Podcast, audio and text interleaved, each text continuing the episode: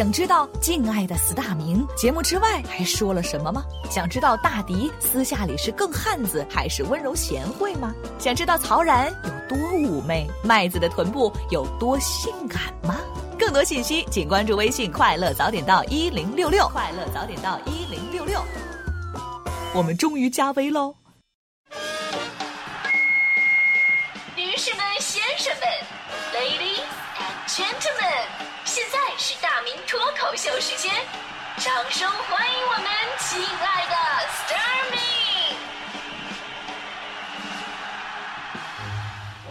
好，欢迎各位来到今天的大明脱口秀，我是大明。前两天呢，我看到一个好久没见的朋友了，我就问他：“你最近忙什么呢？”那哥们支支吾吾想了半天，跟我说：“哦，我那，我我我做进出口生意。”我说：“哎，进出口生意这这不错呀，都大活啊。那你进口什么呀？我进口粮食啊。我说出口呢，我出口的是肥料哈。我说不错啊，继续努力。等我回家的时候，我反应过来了，进口粮食，出口肥料，这是不是就是在家待业的意思啊？说在今天这个世界粮食日，咱们要谴责一下劳动最光荣，禁止吃干饭啊！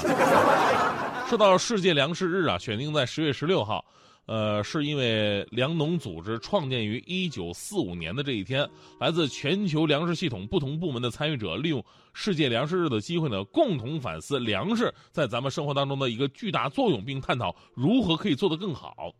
就小的时候呢，咱们的长辈总会给我们灌输节约粮食的观念。比如我爸爸，我爸爸经常给我进行思想教育，每次看我剩饭就教育我什么“锄禾日当午，汗滴禾下土，谁知盘中餐，粒粒皆辛苦”。儿子呀，这首古诗告诉我们要珍惜每一粒粮食，农民伯伯种地是非常辛苦的。别看我当时小，其实我我我真的能够在我爸爸的语言当中啊，体会到咱们农民伯伯种地的不容易。所以后来我就养成了一个非常好的习惯，为了不让农民伯伯不那么辛苦，所以我以肉当饭，不用种地，我吃肉就行，就着菜下肉。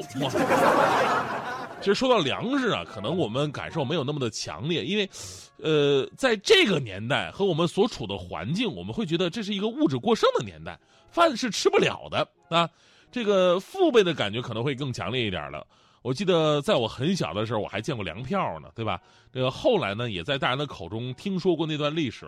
在五十年代后期，那个资源匮乏的年代，粮票刚刚出现之后呢，是发挥了重要的作用，一直到八十年代初。各地的商品票，通过这个呃分为这个吃啊、穿呐、用啊这三大类。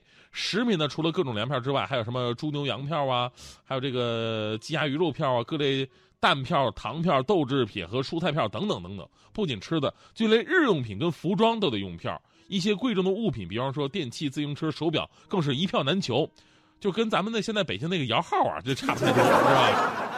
呃，我听说了一下，说这个粮票当时的供应量呢是普通人每个月二十七斤，也有二十四斤的，这搁我的饭量肯定是不够。我我后来上学的那会儿都是一顿一什么一斤二两米饭，你知道吗？还 好还好，我小时候我爸爸是当兵的，那时候部队的士兵啊是算重体力劳动者，给的能多一点，所以我才有了今天这个基础，是吧？还有布票。我爸爸说，他那时候啊，兄弟姐妹特别的多，没那么多布片怎么办呢？哥哥姐姐啊，就是穿过的，给弟弟妹妹继续穿。大部分人穿的衣服都是有补丁的，还有家里边体面衣服就那么一件谁出门啊，谁穿这件体面的衣服出去，自己剩下的在家里边就衣不蔽体。有个段子嘛，说说两兄弟家里特穷，特穷，好不容易弄了双新鞋，都喜欢的，那一双鞋，俩人怎么分呢？轮着穿吧，哥哥白天穿，弟弟晚上穿。哥哥挺好，白天穿着啊，走街串巷很舒服。过了一天瘾，晚上回家睡觉了。弟弟那边睡不着啊，心想我还惦着这双鞋呢，不，我得穿我感受一下吧。晚上也不睡觉，穿鞋就出去了，一直走到天亮再回来。回来以后倒床就睡，实在受不了了。然后哥哥起床继续穿鞋出去，就这么，啊，俩人是循环往复的过了一个月。这双鞋是早上穿晚上穿，终于给磨破了。你普通的鞋，阿迪什么耐克也扛不住啊。后来弟弟这个哥哥跟弟弟商量说，老弟啊。要不咱哥俩再买一双？弟弟说：“哥呀，算了吧，再买一双我就被活活困死了，真是扛不住了。”现在啊，说起那个年代的感觉，已经远离了我们。但是今天世界粮食日，其实我们要再一次说一个很严峻的事实，就是粮食危机并没有走远，相反，粮食危机却离我们越来越近。今年年初的时候呢，联合国粮食以及农业组织在一份名为《未来的粮食和农业趋势和挑战》的报告当中，警告人类即将在几十年后面临全球粮食危机，除非各国对其粮食种植和分配方式进行重大改革，否则世界人口将不得不承受饥荒啊！报告当中预测了，由于人口不断增长，到二零五零年。世界人口将会达到一百个亿，目前呢是七十三亿，而农业产量需要增加百分之五十，这是一个巨大的数字。我们再来关注一下中国吧，哈，咱们国家呢从二零零二年到二零一五年，咱们粮食进口量增长了百分之七百八十，如今呢，中国的双脚已经不可避免地踏上了依赖依赖海外粮食进口的疆土了。呃，城市的扩张让中国的耕地面积开始减少，越来越多的进口粮涌入中国，引发了业界对中国粮食安全的一个担忧。本来咱们种地的农民伯伯呢，因为对自己的人生各种规划，越来越多的离开自己的土地，选择到城市务工。啊，根据国务院发展中心的一项调查显示，一个农村居民到城市就业和生活，每天直接和间接消费的粮食会增加百分之二十。所以说一正一反就加剧了粮食供需的不平衡，当然咱也不能怪人家哈，农民伯伯呢也是投资者，他们可能啊对收益率没有概念，但对务工啊务农的收入有着直观的对比。比方说在城市你务工的话，每个月大概是三千呐四千块钱的工资，收益呢是远远大于务农的，这是他们在权衡之后做出的一个合理的行为。所以呢，虽然说我们今天面对着更多更自由的物质选择，但是个人的财富跟世界的环境平衡本身就是无法对等的。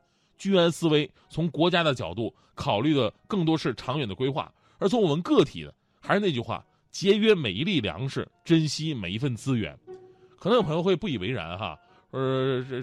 呃，那个这些年，我我记得以前有新闻嘛，说做什么最大的蛋糕、最大的月饼，我我我创吉尼斯世界纪录，啊！我记得前两年最大的扬州炒饭，当时申请吉尼斯之后呢，啊，没用啊！你这申请完了以后，那你吃有人嫌脏是吧？怎么倒掉喂猪吧？最大的羊肉炒饭倒掉喂猪了，这事被爆出来之后呢，又被吉尼斯官方因为浪费粮食取消他的资格。后来想想，你说这场闹剧最后的受益者是谁呀？想了半天，只有猪。所以说，你们说这个活动是谁组织的？请抢答。作为社会一份子，做好监督，也做好自己。我我现在对自己的要求就比较严格了。那天我们在食堂吃饭呢，我就突然发现我把一块饭呢，我掉地上了。挺好啊，挺不不是桌子上啊，是掉地上了啊。但我觉得浪费粮食啊，对不起农民伯伯，所以当时我二话不说，我捡起来塞到嘴里就把它给嚼了，请为我点赞。就是后来我发现我捡起来那饭吧，好像不是我掉的那团。当初自己玩耍，假如朋友更疯狂，如果冷场，一起脑力激荡，我们帮着你相处，找出根出想法，这是我们的唱。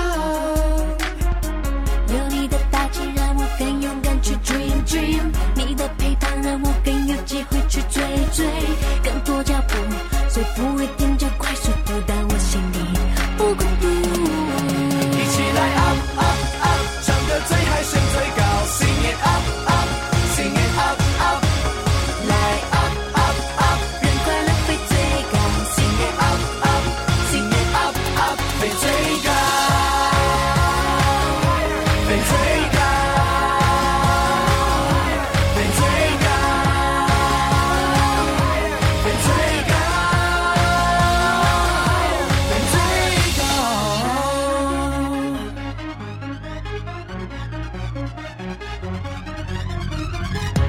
战很强大，金刚合体更强大。如果不小心乱歌唱，我们扶你一把。啊啊，陪着你闯，帮着你挡，陪着你上。啊啊，我们在同扫城上，一起来啊啊啊唱得最嗨，声最高